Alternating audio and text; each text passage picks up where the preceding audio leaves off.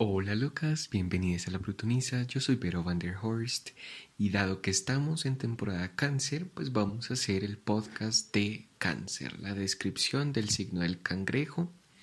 Entonces, si tienes interés de saber un poquito más de este signo, quédate escuchando.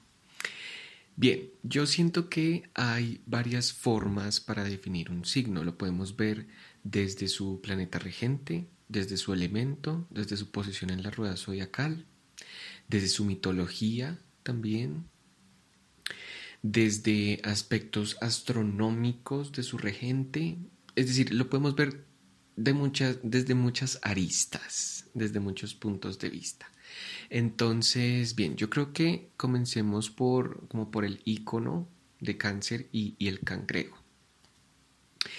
Bien, el cangrejo, como todas las personas que se han leído la carta astral conmigo saben, yo siempre digo, mira, el cangrejo es un animal muy blandito, muy vulnerable, muy, como por decirlo así, como, a ver, como escuálido.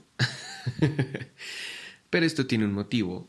Mm, es justamente porque se sabe así, se sabe eh, vulnerable de alguna otra forma que crea una coraza, crea unas tenaces.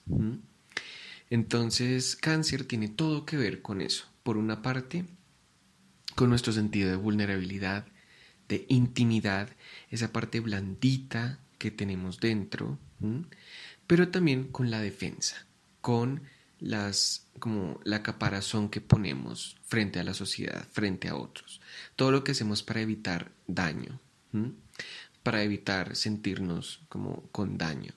Eso es cáncer.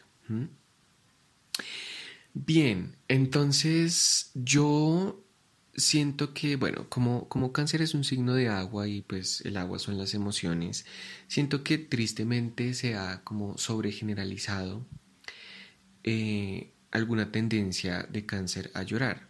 ¿Y qué es lo que pasa? Pues es que cáncer conecta muy fácil con las emociones. Pero tristemente mucha gente ha reducido todo el signo zodiacal de cáncer a el llanto. Y eso pasa particularmente en las cuentas de memes de astrología, que francamente me encantan las cuentas, pero siento a veces que, que es muy repetitivo el cliché de cáncer el llorón o cáncer el débil. Y yo siento que hay una diferencia, hay una diferencia entre ser débil y ser vulnerable entre ser débil y lo que representa cáncer. ¿Por qué? Porque, bueno, finalmente el cangrejito encuentra la forma en la que, en la que se defiende, ¿no? Encuentra la forma en, decir como un momentico, paro, alto ahí. entonces, no olvidemos que cáncer es un signo cardinal junto con Aries, Capricornio y Libra, y los signos cardinales son líderes. Pero ¿qué pasa? El signo líder del elemento agua, pues ejerce su liderazgo de una forma acuática, o sea, sutil. ¿Vale? liderazgo eh, por ejemplo, de un Aries va a ser un liderazgo de fuego, entonces por supuesto va a ser mucho más extrovertido, mucho más directo, por decirlo así, mucho más visible o más obvio, creo que es la palabra, obvio. Eh, el liderazgo de Libra va a ser mucho más social y también como influyente en el área como social el liderazgo de Capricornio se va a ver en las estructuras, en el trabajo duro, en las estrategias, pero el liderazgo de Cáncer aplica mucho como en la parte inconsciente, sutil, en esa parte más secreta, que, actúa como, como en lo secreto, en lo oculto. Es un liderazgo emocional, pero no deja de ser liderazgo, ¿vale? Entonces, Genis Estoy trabajando, de hecho, en un artículo sobre feminismo que voy a, a publicar el 5 de julio a la luz de la luna llena que ocurre ese día en Capricornio, que es justamente el signo opuesto a cáncer. Entonces, en este artículo toco el tema del tránsito del nodo norte en cáncer, pero como un breve spoiler, quiero comentarles que Pues cáncer representa como esa, esa sensación de seguridad, ¿no? Finalmente el, cangrejito se defiende porque, porque quiere y necesita generar una sensación de seguridad, ¿vale? Y, y eso también es lo que genera su liderazgo, ¿vale? Su liderazgo genera como un afianzamiento, como una generación de confianza, ¿vale? Y la gente como que no, no es muy consciente de ello porque no es un liderazgo fácil de notar, ¿vale? Es un liderazgo que ocurre de una forma acuática, ¿no? Un poquito como sutil. Entonces, bien, eh, recordemos también que en el tarot la carta que se le asocia para mis queridos amigos cartomantes es el arcano 7, el arcano de el carro. Empecemos por decir que el número 7 en el tarot implica un deseo, una determinación muy fuerte. El 7 siempre indica como deseos fuertes, ¿vale? Por eso, por ejemplo, el 7 de espadas, quiero tanto algo, deseo tanto algo que soy estratega para conseguirlo. El 7 de copas, quiero tanto algo que me ilusiono y pierdo un poquito el sentido de la realidad por eso que yo quiero.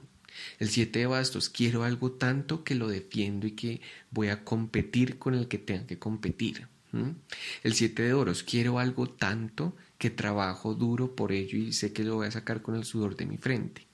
Entonces el 7 siempre es un número de mucha determinación, de mucha voluntad, de mucha fuerza para ir detrás de las cosas.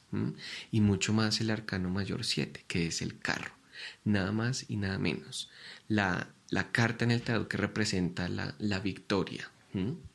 La, el ímpetu de, de, ir detrás de las cosas y tener como las metas súper claras. Entonces, no quiero que que la gente continúe teniendo este prejuicio de cáncer como un signo débil y llorón, porque es absolutamente todo lo contrario. El hecho de que sea un poquito como dado a, las emociones, un poquito dado también a la melancolía, ¿por qué? Porque cáncer rige el pasado y las memorias. Cáncer rige justamente la función psicológica de la memoria. Por eso, si ustedes tienen como una muy buena memoria o problemas de memoria, les recomiendo ver en su carta astral dónde está el regente de cáncer, que es la luna. Lunas mal posicionadas o lo que llaman lunas afligidas, que son lunas que reciben aspectos tensos de otros planetas o que están en un signo en el que no se siente muy cómoda, pues van a tener normalmente problemas de memoria. No es una regla eh, necesaria de cumplir en, los, en el 100% de los casos, como nada en astrología, pero sí es cierto que marca una tendencia. Entonces, Genis, bien. Todo esto para decir que cáncer es cierto que tiene una energía un poquito de pensar mucho en el pasado, de la memoria, de los recuerdos, y eso le puede predisponer de alguna u otra forma a ser un poquito un signo melancólico, pero pero ¿y qué? O sea, no podemos, no podemos reducir todo un signo a eso. Cáncer también representa la victoria, el éxito. Yo personalmente pienso que, que cáncer da muy buenos líderes. Lo que pasa es que no son líderes como tan evidentes como los otros signos cardinales. Pero no quiere decir que por eso dejen de ser líderes, ¿vale? Un liderazgo diferente. Entonces, Genis, bien, ok. Um, the tea. Spilling the tea. Continuemos. El regente. Bien. Cáncer es regido por la luna, nada más y nada menos. Cáncer es regido por una luminaria, la luminaria femenina, un ícono, por supuesto, de la energía receptiva, de la energía que deja crecer, la energía que deja fluir, que deja que las cosas se den, que espera la energía que refleja, y todo esto es que la luna. Entonces, Genis, bien, la luna es el astro que representa, es como el primer icono de la mujer, pero sobre todo también de la madre, ¿vale? ¿Por qué? La luna tiene todo que ver con el crecimiento y la nutrición de las cosas, ¿vale? Entonces, es cierto también que donde tengas tú la luna en, en tu carta astral, va a hablar un poco de, la relación con tu madre, o no de la relación, sino al menos de la percepción que tienes de tu madre y también de tu infancia, ¿vale? Porque eso, eso representa la luna. Entonces, Genis, bueno, ¿qué implica que sea la luna quien rija cáncer? Pues cáncer tiene todo que ver también con el sentido maternal, el hacer crecer las cosas, el cuidar las cosas. Una madre cuida, recordemos el, el, cangrejito y la defensa, ¿no? Entonces, por una parte, cáncer tiende a defender personas que tengan una luna dominante en la carta o sobre todo lo he visto mucho con sol y ascendente en, en cáncer, son personas muy protectoras, ustedes van a ver, y, y no van a dejar que se metan con, con su raza, que se metan con, con los de ellos, ¿no? Em, entonces siento que tener una amistad o una relación con una persona con posiciones en cáncer, pues se convierte en algo bastante valioso. Es una persona que te va a preguntar como, bueno, ya comiste, ya llegaste, cómo estás, cuéntame cómo, cómo te sientes, qué está pasando. Es un signo terriblemente empático, terriblemente intuitivo también. Cáncer va a oler muy fácil las, las emociones de otras personas y eso pues le equipa de un sexto sentido, ¿no? Entonces, bien. ¿Qué más? Cáncer también nutre, es la energía que quiere hacer crecer las cosas. A mí me, gusta mucho ver cómo personas del campo, personas que se dedican a la agricultura, tienen muy, muy pendiente el calendario lunar porque programan sus actividades basándose justamente en los ciclos de la luna. La luna tiene momentos para sembrar, tiene momentos para dejar crecer, momentos para cosechar. ¿A qué le suena eso? Pues también digamos, siempre que hay una luna nueva, ¿qué hacemos? sembramos una intención. Intencionamos en la luna nueva. ¿Por qué? Porque es cuando la luna no tiene ningún, no está recibiendo luz vista desde la Tierra y por ende es el momento para plantar. Fíjense también que uno, uno planta como a ciegas, por decirlo así. ¿En qué sentido? Pues, Geni, cuando tú entierras una semilla en, la tierra la dejas de ver, ¿sí o no? Así tal cual es una luna nueva. Entonces, bueno, la luna empieza su ciclo, empieza a ganar luz del sol, gana, gana, gana, gana, hasta que llega la luna llena, que es ya cuando está en su máximo esplendor.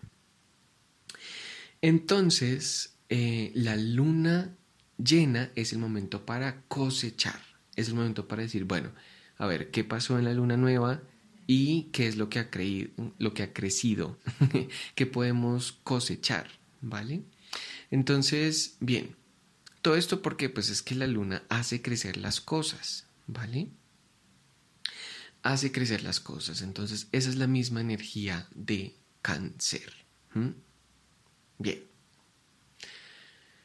Em, si todavía sigues pensando que de pronto cáncer es un signo como debilucho, como demasiado em, susceptible, pues te recuerdo, Jenny, que tú también tienes una luna en la carta astral, ¿vale? Por ende, tienes también influencia del signo de cáncer. Todos tenemos. Entonces hay que reconciliarnos con eso, ¿no? Hay que reconciliarnos con nuestra luna, hay que reconciliarlos con esa parte que esto es lo que pasa. Si es cierto que cáncer representa una parte muy íntima, muy de adentro y por ende es muy vulnerable. Por ende la luna, yo siempre digo, siempre que estoy analizando una carta astral, yo digo, mira, tu luna es lo más adentro de tu ser. Tu luna es lo más por allá recóndito y profundo que tienes tú. Entonces, pues claro, al ser nuestra parte más íntima, es nuestra parte más vulnerable y a nosotros no nos gusta la vulnerabilidad, por supuesto que no nos gusta más el sol, ¿no? El sol que es eso, lo que proyectamos, es cómo somos felices, cómo somos héroes, cómo ganamos reconocimiento, el sol es luz, entonces cómo somos luz, cómo, cómo, recibimos la atención de otros. Entonces es cierto que pues la luna por supuesto que no va a ser el astro favorito, pero es un astro muy importante. ¿sí? Es, es una energía demasiado importante. A mí me gusta mucho ver cómo una luna llena es de hecho una luna opuesta al sol. ¿Vale? La luna está como en, en, oposición al sol para estar llena, ¿no? Entonces, ¿eso qué quiere decir? Pues quiere decir que no todo puede ser energía solar, no todo para hacer crecer algo es energía masculina, energía yang, o sea, ir detrás de las cosas, empujarlas, como, como ambicionarlas, ¿sí? No todo es con acciones y no todo es así como, ¿saben? También es necesario meterle energía receptiva, energía de dejar fluir, energía de esperar, energía de dejar crecer, ¿cierto? Cuando plantamos una semilla, pues no decimos como, bueno, en el día 3 le voy a hacer el tallo, el fin de semana le voy a hacer una hojita, luego los... No, nada. Nada. Cuando plantamos dejamos crecer y eso es energía lunar. Entonces es, necesario integrar en cualquier proceso de creación. Yo siento que confluyen la, energía tanto masculina como femenina.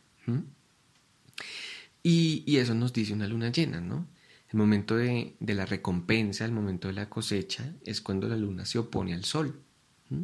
Bien, entonces, Genis, em, esto es lo que pasa. Recordemos también que Colombia, la carta astral de Colombia, dice que este es un país con sol en cáncer. Estados Unidos también. De hecho, bastantes países tienen sol en cáncer. Julio aparentemente es un mes bastante dado a, que, a que se generen como gritos de independencia y por ende se generen cartas astrales de, países, ¿vale? Em, pienso en este momento en, también en, en el país de Estados Unidos y este intento de su presidente de construir una muralla a su alrededor para salvaguardar su economía y su población, ¿sí? Como para, de alguna u otra forma, blindarse de las amenazas externas para hacer que el interior em, se proteja y crezca y se nutra. ¿Eso, Genisa, qué le suena? Pues díganme si no es tal cual lo que hace un cangrejo y su caparazón. Siento que ese muro eh, de este presidente es, es algo bastante como canceriano y sencillamente está expresando el, espíritu norteamericano de, la protección a los suyos y el patriotismo, que son cosas que, que rige cáncer. Y en últimas, pues está poniendo en marcha el sol de esa carta astral. ¿Estoy justificando a este presidente? Por supuesto que no. Por supuesto que no, Genis. Yo quiero hacer ese disclaimer. Pero solo quería ejemplificar la energía canceriana de una forma actual y de una forma concreta. Y bueno, de hecho, esto no lo he dicho yo, debo admitirlo. Esto lo dijo uno de mis astrólogos favoritos, que es José Millán.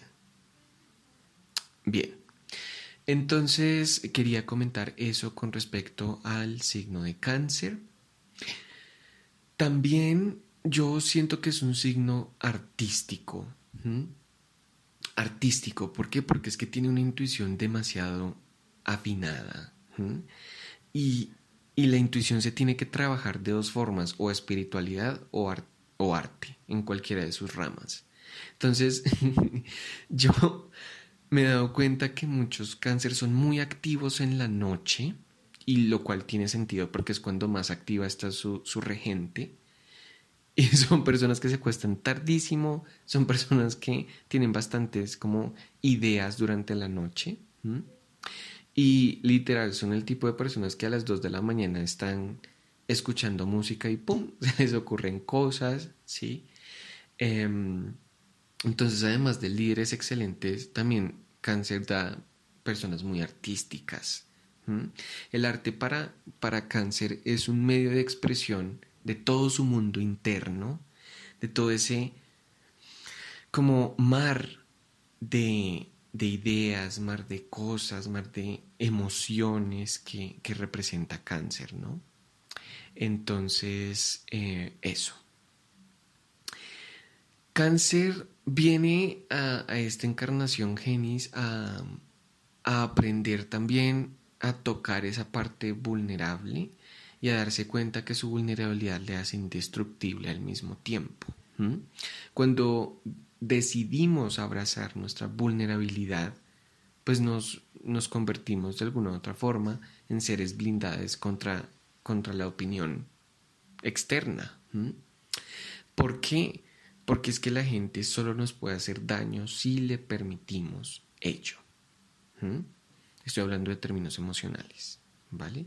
Entonces, Genis, bien, no quiero que esto desemboque en otra discusión, porque ese es otro tema, pero solo quiero rescatar el hecho de que cáncer, sobre todo el sol en cáncer, ha venido aquí a sentir vulnerabilidad, a conectar con esa parte más interior, con esa parte más emocional, para blindarse y descubrir que no es tan destructible como, como se imagina. Entonces, Genis, bien. Yo diría que esto ha sido todo por el episodio de hoy. Muchísimas gracias por acompañarme en este, en este camino de, de hablar del signo de cáncer. Por supuesto, quedan muchas cosas fuera del tintero, pero siento que hemos tocado como lo más importante de este signo.